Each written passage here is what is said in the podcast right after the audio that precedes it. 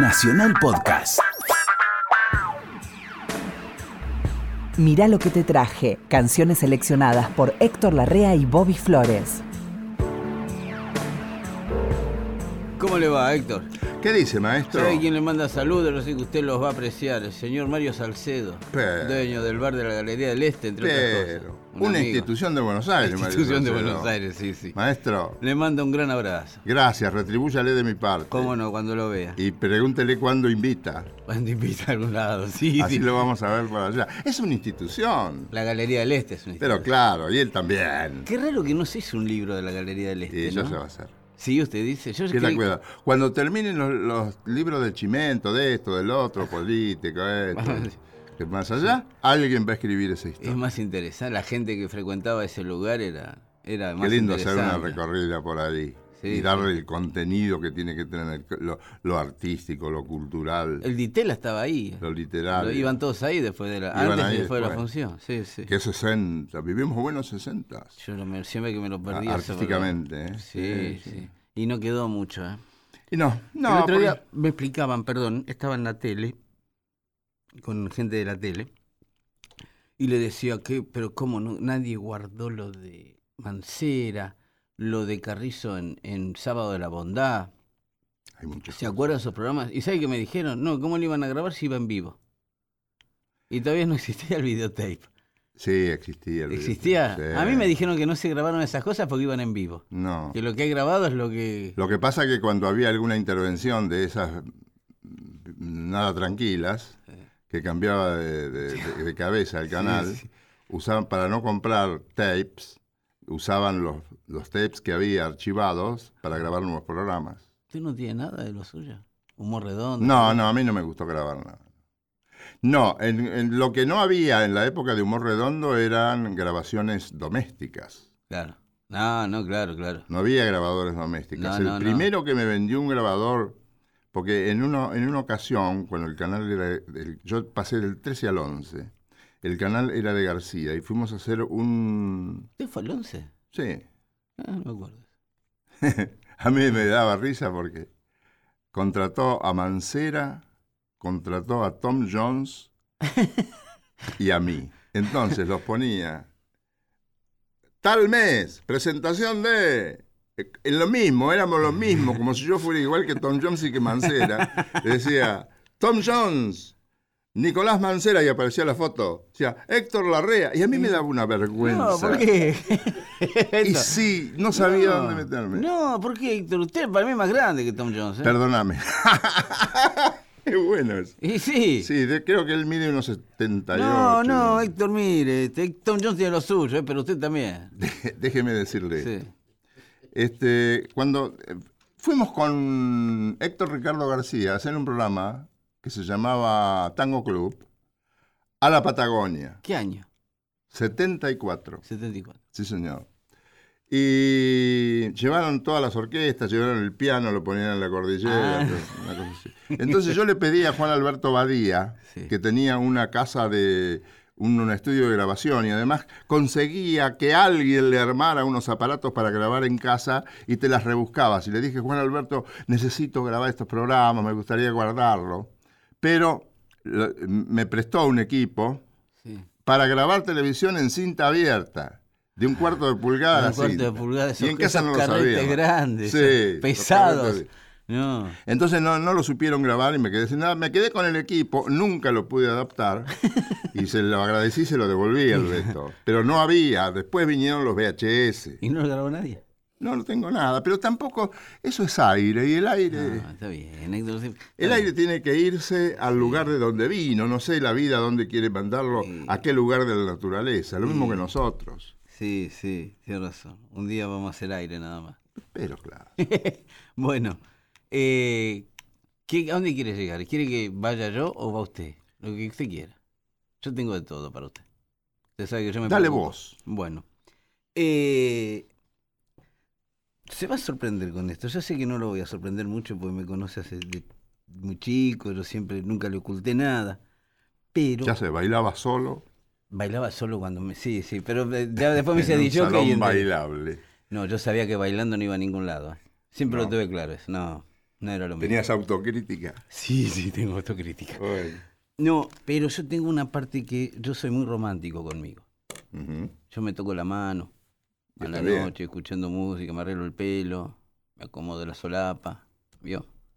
Este, y escucho algunas canciones que yo sé que no las puedo compartir, porque me dicen, ¿qué haces escuchando? Siempre viene ese comentario. ¿Por qué, ¿Qué haces con esto vos? ¿Qué haces con esto? Eh, y yo, a mí también me gusta. Yo también tengo mi corazón roto, si usted lo quiere. Tengo un broken heart. Boulevard of Broken Heart. ¿sí? Ah. Ah. Entonces me pongo, no, no, me pongo a escuchar unas canciones y un día hay una canción que a mí me encanta, que la verdad que envidio mucho al tipo que se la hicieron. Pero yo sé que esta canción se la hicieron a un tipo. ¿Ah, sí? Sí, porque eh, no tiene otra razón de ser. Que se llama La gata bajo la lluvia. Que tiene una versión muy famosa que es de Paloma San Basilio, que es la versión que fue famosísima.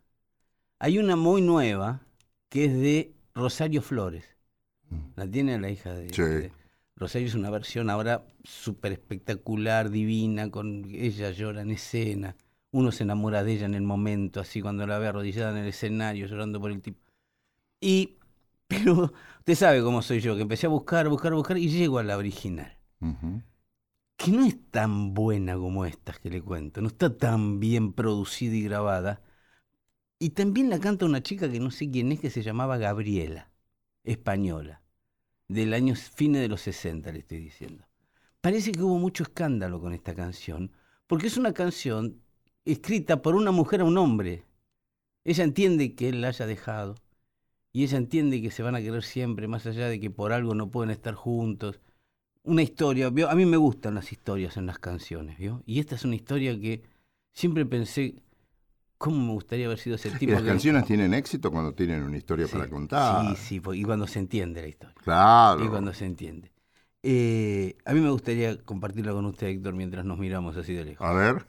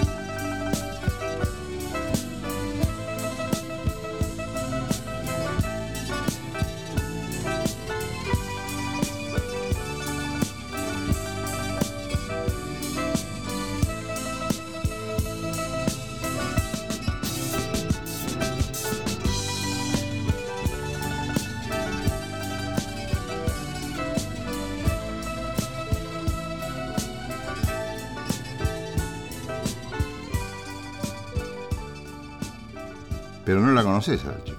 No. No, no sé. De modo que con esta chica no podés tener un romance, porque no. Mire, si a mí me manda una carta y me pone todo eso, no sé si lo voy a buscar, aunque se haya equivocado de hombre. Claro. se equivocó de dirección y me llegó, pero bueno, Gabriela, arreglemos esto. Esto es un. Suele ser la reunión para escuchar discos, Mm. un Montepío, una mezcla. Donde hay de todo. Montepío me perdí, lo juro. Montepío es un lugar donde se vendían cosas. de- de- que podías. La Biblia, el calefón, la Un cambalache. ¿Eso era un Montepío? Montepío, le decían Montepío, se vendía de todo. ¿Quién era Julián de Montepío? ¿Qué sé yo? Que me sonó ahora. Un amigo de Isidoro. Cañones. No, no, era un amigo de Isidoro Cañones. Ah, Julián de sí, Montepío. Montepío era un lugar donde se vendía de todo. Ah, ahora entiendo por qué le decía Montepío. Por lo menos allá en Bragado. se- Sí, sí, tiene razón. Ahora que me dice, sí, sí. Yo he seguido, trato de tener todo lo que hizo Atahualpa Yupanqui. Mm. Sí. En, vos el otro día trajiste una tucumana que me gustó. Genial.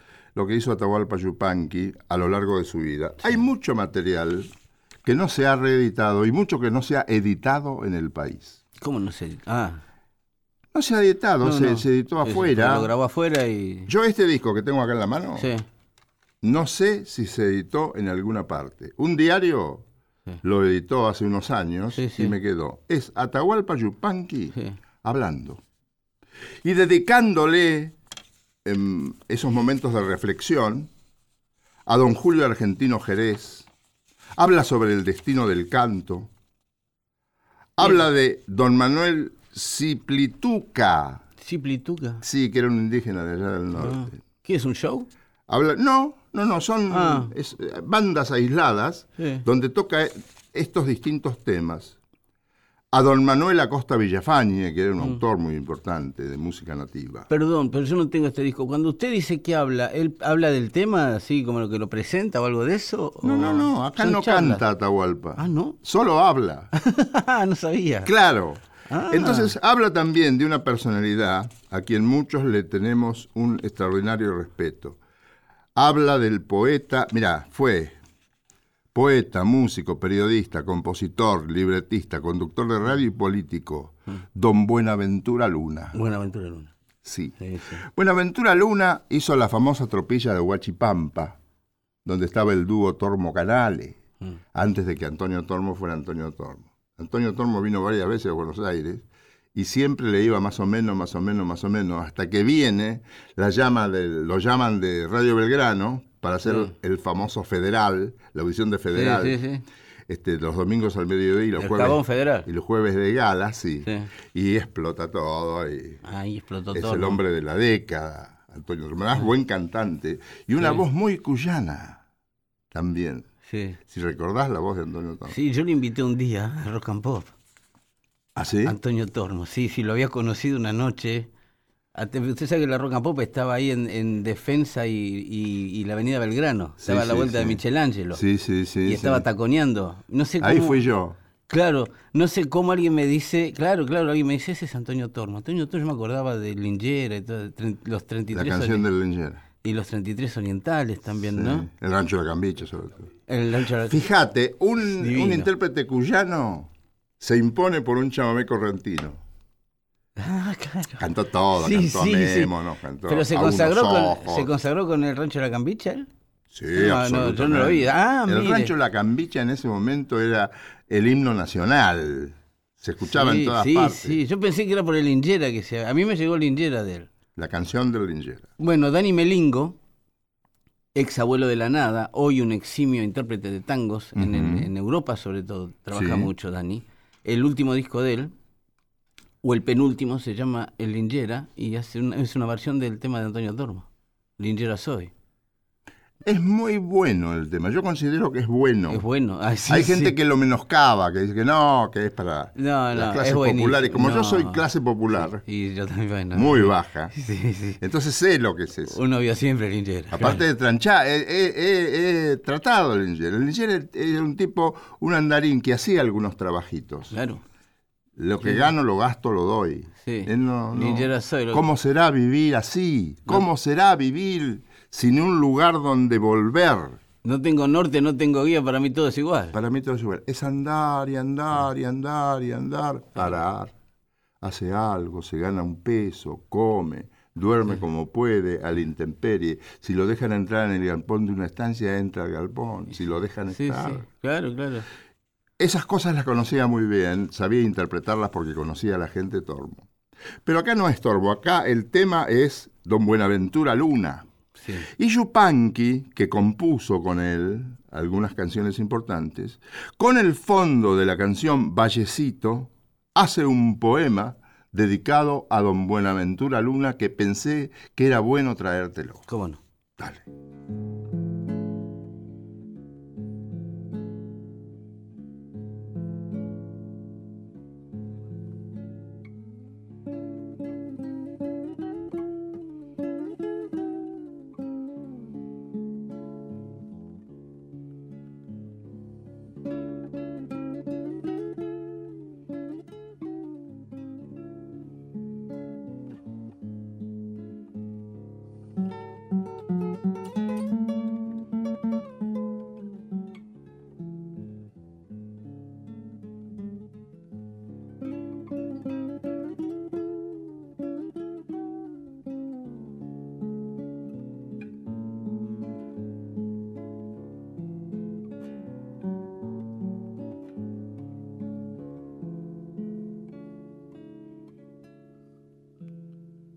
Buenaventura Luna está en su tierra, floreciendo en la nieve su copla de silencio. Para guardar el sueño del poeta, la comarca de Huaco limpió sus lejanías, pobló de resonancias su campana de cumbres. Y en la bíblica paz de los ocasos se oye el salmo del aire entre los álamos, mientras se agita tímido en las sombras el cencerrito azul de las majadas. Viejo camino gachallero, desenroscado caracol, junto a la huerta del abuelo te está llamando Guandacol. Tierra bermeja y trajinada, viña madura bajo el sol, antigua minga lugareña donde el poeta amaneció. En la nostalgia, la tonada, el romancero en el amor, el contrapunto en la payada, la historia gaucha en el fogón. Para la noche del recero, la luz profunda de su voz.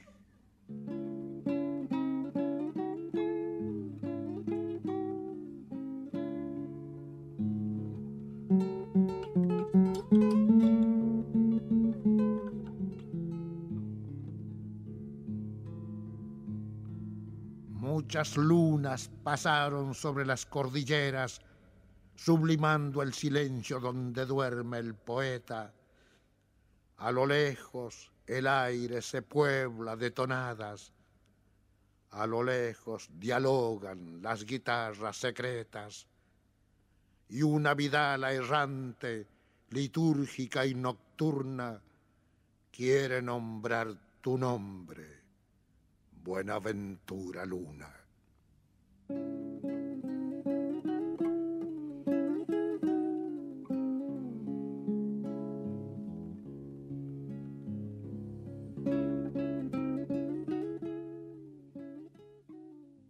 La compaginación de este disco, Muy bien hecho. ¿eh? muy bien hecho, fue hecho por Hugo Casas, técnico de grabación José Soler. Sí. Ya voy a tener una pista a través de técnico de grabación José Soler, de dónde se hizo. Y bueno, una diagramación muy linda, pero no tiene que ver, nada que ver con la grabación original. Yo no lo había escuchado nunca, hasta que lo tuve en mis manos. Un diario lo editó Sí. como un suplemento. Tiene este Destino del Canto, que es un poema muy lindo de Yupanqui, Paisaje de la Vidala, a Don Julio Argentino Jerez, que ya te lo dije, Sí. Sentido Estoy, que es acerca de la Vidala, Changuito Riojano, con fondo de chaya popular, Los Indios, este es muy lindo poema. Este disco es para que les... ¿Cómo se llama el disco? Por si que se El debe disco se llama Pasaban los cantores. Pasaban, Pasaban los los cantores, Atahualpa Yupanqui. Debe estar ya, me imagino, para Si salió de alguna manera, debe estar en algún Muy interesante. En alguna parte tiene que ser. ¿Sabe con quién hicieron este trabajo? También hay que hacer este trabajo de un, un autor, compositor, recitando. Eh, Jim Morrison de los Doors, ¿sí? Ajá. cuando Oliver Stone hace la película, ¿sí? se hace de unas grabaciones de unos eh, recitales de poesía que daba Jim Morrison en pleno éxito de los dos, ¿no? Cada tanto se iba a bibliotecas o esos lugares y recitaba sus poemas, canciones incluso. Y entonces Oliver Stone pagó la restauración, estaban muy maltrechas las grabaciones. Es muy interesante ese disco. Es la banda de sonido de la película Los Doors. Y es Ah. Morrison recitando y atrás los tres Doors que quedan vivos, que quedaban en ese momento vivos, le hacen la música. Mira. Y tiene una rítmica para hablar. Vio que Atahualpa no habla como hablamos nosotros. No. Tiene otra... Tiene- No, ahí es un poeta. Claro, Morrison es lo El mismo. poeta tiene música. Sí, claro. Bueno, Morrison recitando, le pusieron un tecladito, una guitarra atrás y es un tema maravilloso. Sí, claro. Sí, muy interesante, muy interesante. Bueno, yo, eh, ¿sabe dónde lo voy a invitar? Este, lo voy a invitar a, a una Nueva York de los 70, Fa. 80, principios de los 80, ¿sí? Estaba, no, no era un lugar así plácido, ¿no? Estaba medio agitado, ¿no? Sí, pero Tenía zonas que no se podía estar, me dijeron. Yo no estuve en esa siempre. época, pero... yo no me olvido nunca. Andábamos recorriendo por ahí con mi mujer. Puede ser 74, 75. qué lindo. Este, recorriendo las calles laterales Sí. a la a Broadway. Claro. Que no te podías ir muy lejos. No, no, no. Entonces entramos en una casa que vendía no sé qué película, no, sé- no sé qué. Y, y el tipo tenía un, un palo de, De béisbol. de béisbol Sí, grande sí. así. Y, y decía, en en ese, en ese momento el tipo pensaba que solo la gente negra lo iba a saltar. Entonces eh, yo le pregunto, ¿y por qué tiene esto? For the, the black people. The black people. Sí, lo, lo recibía con eso el animal. Y lo recibía con eso, se tenía sí. que defender. Bueno, eh, Roy Ayers. Roy Ayers. Un, un muchacho negro que venía de tocar. ¿Sabe qué es? Vibrafonista. ¿Sí? Vibráfono, ese se toca con palitos. Sí, señor. Hay que tener oído para tocar eso, ¿eh? Porque la verdad, este. Hacer bobadas las hacemos todo con eso. Ahora tocar algo en serio con eso es difícil. Tocar eso, ¿sabes lo que- Claro. Yo lo vi a Roy Ayers, Vibráfono, dijiste. vibráfono, sí. Sí, hubo día, un día me dice, puse a un vibráfono, Mariano Tito, voy a grabar en RCA, me dijo. eh. Y va a tocar el vibráfono Mariano Tito. Digo, ¿qué tiene que ver un vibráfono con la chacarera? Ah, Vas a ver, escucharlo. Y si sabe tocar, sí. ¿Por qué no me habré callado? ¿Sabes lo que digo? Una maravilla. Eso, sí, es muy lindo cuando está bien tocado. Es como la melódica. Una maravilla. Un día yo voy a ver a Steely Dan, una banda maravillosa, y, y sale el tipo con la melódica. ¿Vio el pianito ese que se sopla? Sí. Que uno en, el- en la primaria lo usaba para hacer, tocar feliz cumpleaños. No, cuando lo agarró este, parece, parecía un, Sí. un órgano Hammond. Sí, sí, sí. Bueno, Roy Ayers toca el vibráfono. ¿Sabe cómo toca? Con cuatro palitos. Al mismo dos en Ah, cada dos y mano. dos, sí. Dos y dos. Y le da arriba y Separaditos, abajo. así. Uno, uno entre el meñique y el anular y el otro entre el índice y el mayor. Hay que tocar con eso, ¿no? Y hacen primera y segunda voz. Sí, sí, sí. Es impresionante Roy Ayers. Hacelo. No, por él, venía de tocar. Este se hizo famoso, ¿sabe con quién? Roy Ayers con George Benson. Los dos juntos arrancan. Hacen contrapunto de notas con eso. No, es muy difícil. Hay que tener dos orejas totalmente separadas una de otra. Sí, para- sí. El cerebro tiene Sí, sí. separado. Yo tengo un amigo, eh, Didi Goodman, que se fue a estudiar a Berkeley hace mucho. Didi Goodman acá era, era tecladista de David Lebón, de Celeste Carballo. Tuvo su banda que se llamaba Fiesta Americana en los 80, que no pasó mucho. Se va a Berkeley. Pasan los años y un día está acá en Buenos Aires y yo tenía una publicidad en mi programa, de un programa que hacía en la Rock and Pop hace muchos años, y decía como gran cosa un programa que pasa música de Roy Ayers. Porque era nadie Roy Ayers, era como anunciar a, no sé, Sí. hoy con música de Mario Salcedo. ¿Y qué, qué escucha por eso? Y viene un día... Mario Salcedo debe ser más conocido. Debe ser más conocido. Viene un día Didi Goodman. ¿Qué haces? Me dice. ¿Qué Didi? Después de 10 años no lo veía. ¿Qué haces pasando Roy Ayers? Esa pregunta me hace. Yo Mm. le digo, no sé, paso. Yo toco con Roy Ayers, me dice. Mira vos. No. Bueno, voy a Nueva York al año siguiente, lo voy a ver a Didi, que estaba con Roy Ayers tocando. Didi tocó con George Benson también. Él es el famoso, Didi es el famoso que me contó la anécdota que fueron con George Benson a Tokio y se fueron a un karaoke. Mm. Vio que hay muchos karaoke. Sí. Y Benson pues, se puso a cantar totalmente borracho una canción de él y lo bajaron. Uh, uh, y era de la canción. bueno, Didi me dice, que, yo le digo, ¿cómo son estos? Vení y me dice, "Ah, los voy a ver. Son tipos que tocaban hace 25 años juntos. Ya, Ujú. ¿no? Cinco negros que estaban con Roy Ayers. Y la escena es esta. Yo le voy a decir cómo eran estos negros. Están todos sentados en eh, arriba, eh, tocaban en un lugar como el Blue Note, que arriba tenía unas habitaciones. Estaban los tipos repartidos en sillones, solos. Uno comiendo pizza, el otro fumando cigarrillo con gusto a vainilla. El otro estaba tomando. Estaban todos. Lo único que miraban era un televisor mirando fútbol americano. Partido de sábado a la noche de fútbol americano, esperando la hora del show, ¿no? Tipo concentración. Shh, me dice, shh, shh. No habló nadie. Miraban el partido. Lo único que se escuchó en 45 minutos que duró el partido fue en un momento que hacen una jugada, esquiva 19, vio cómo hace fútbol americano y se tira de cabeza y la gente re- tira los banderines, se abrazaban. Y un negro le dice al otro, Hey, what you think about this? ¿Qué, qué, qué opinas de esto? Y al rato se oye de atrás uno que dice, cool. Eso era todo lo que se hablaba, ¿no? Yo digo, pero estos tipos, ahora, nada, Tanta suben cosa. al escenario, cuando suben al escenario y marcan tres, son otra gente. No son los cinco tirados que vos sos Ujú. comilones que vi tirado ahí. Mm. Eh, ¿Quiere escuchar Roy Ayers? Pero desde luego, después de lo que me contaste. Searching.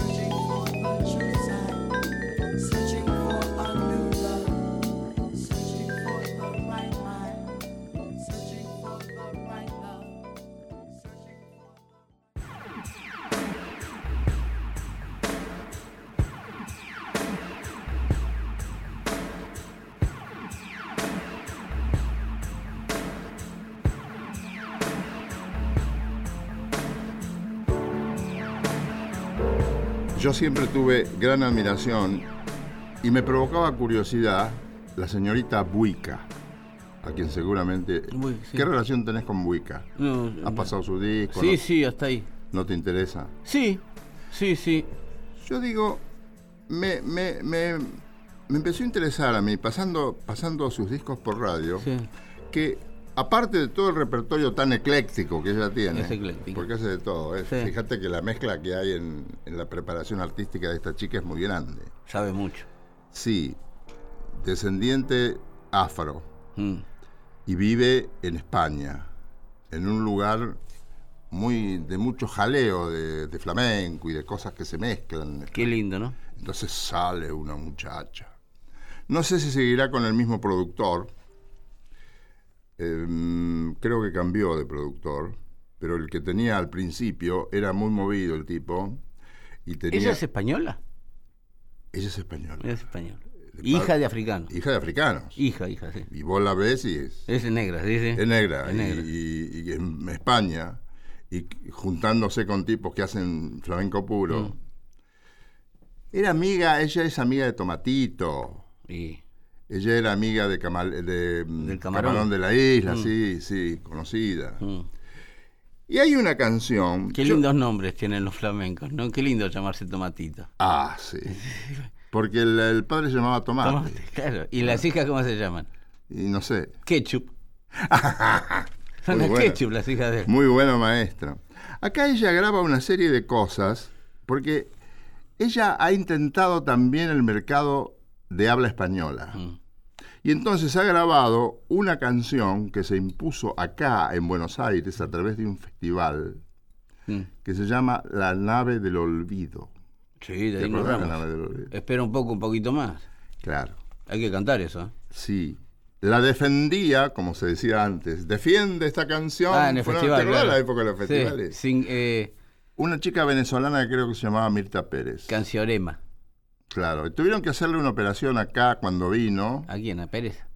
a Pérez, una operación de, de urgencia que la tenía muy mal y no, no tenía que actuar porque tenía fiebre. Y fue a actuar igual. Sí. Entonces cuando ella decía, "Ah, espera un poco, un poquito más, se agarraba la cabeza porque se mareaba. Y la gente aplaudía porque creía que formaba parte de una interpretación muy, muy detallista. del- Y muy bien, capaz que sí. Y ganó con... La canción es linda, ¿eh? Sí, La canción es linda. una letra hermosa. Es de Dino Ramos la canción. Pero la mejor versión de quién es? No sé. De Hugo Marcel. Ah, bueno. La de Hugo Marcel me Y conquistó. sí, no, Hugo, gran cantante, Sí, Hugo. estuve con Hugo hace un tiempo. Sí, sí, sí. Gran cantor, ¿eh? Sí. Uh, De una afinación. Sí, Exquisito. bueno, hay que cantar eso, ¿no? Bueno, lo que te traje es a esta señorita Buica Mm. cantando La nave del olvido. Qué lindo.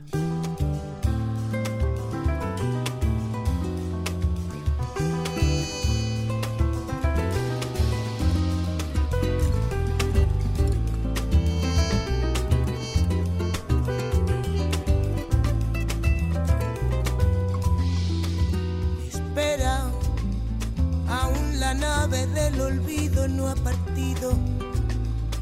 Condenemos al naufragio lo vivido. Por nuestro ayer, por nuestro amor, yo te lo pido.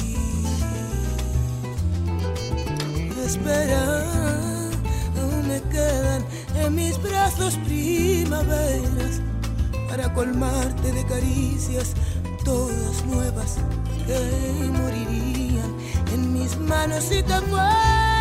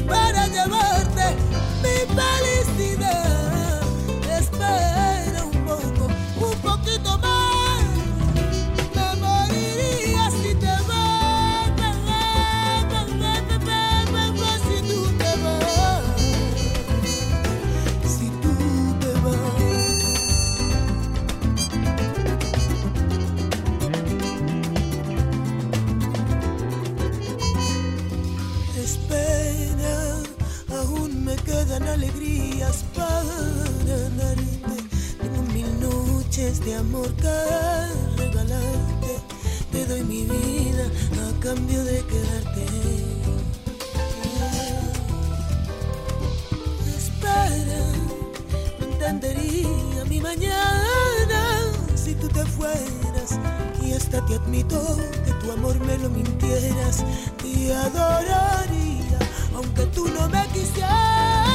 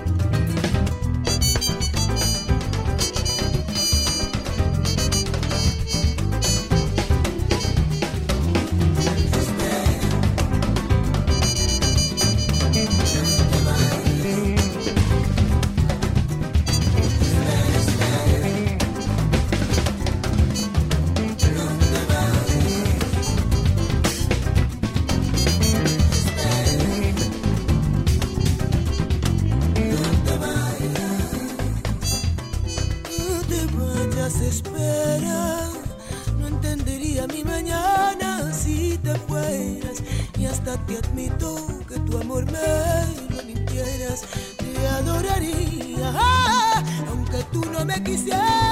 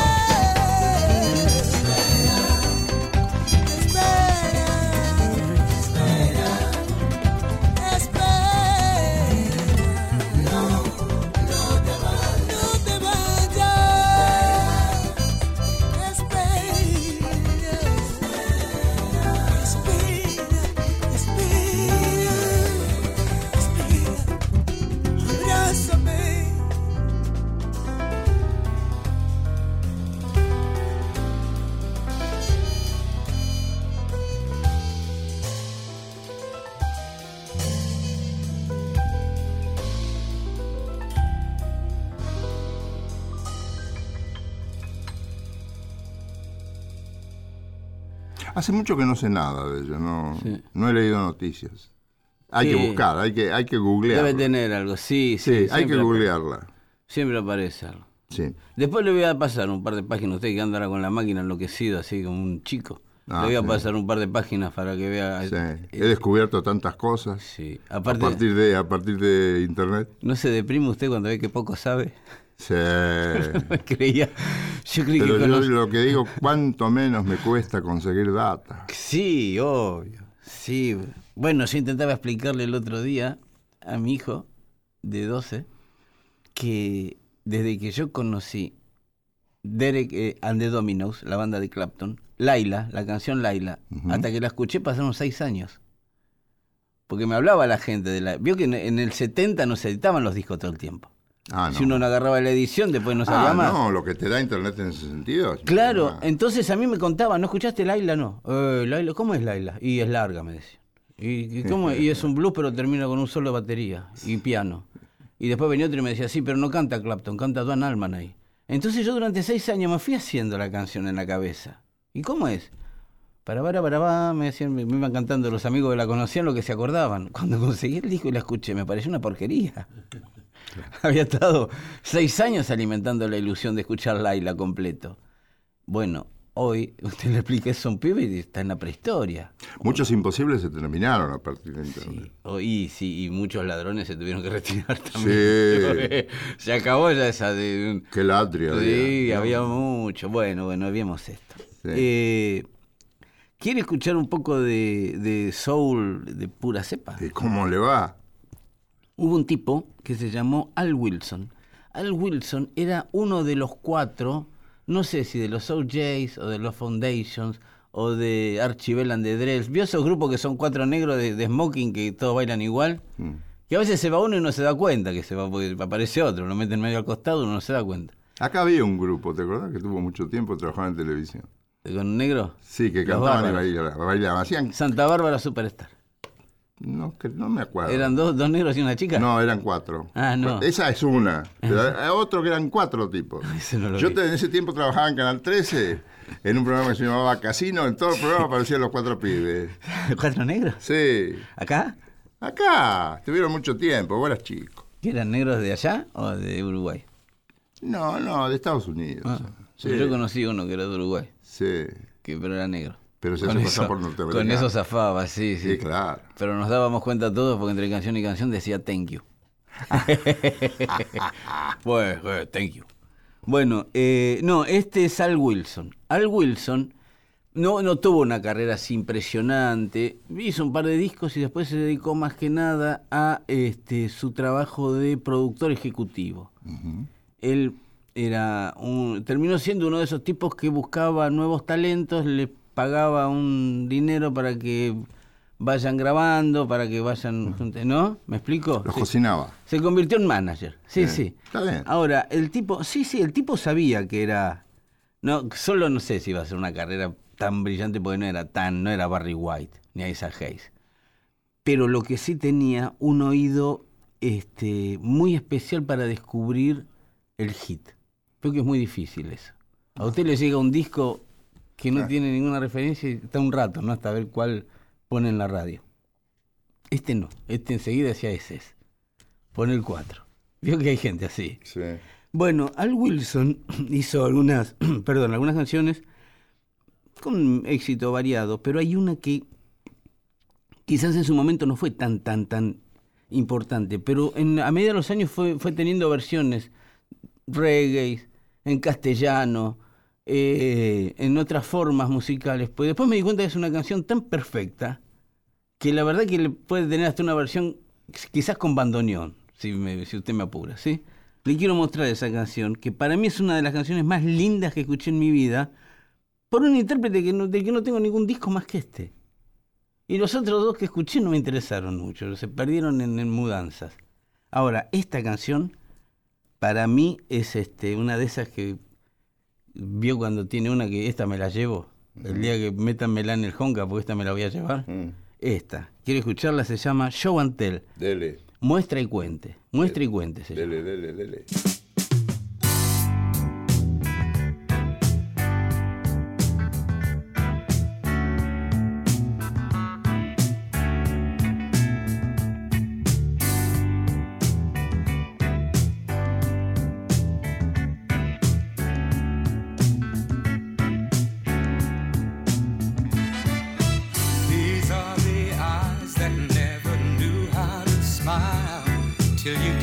to my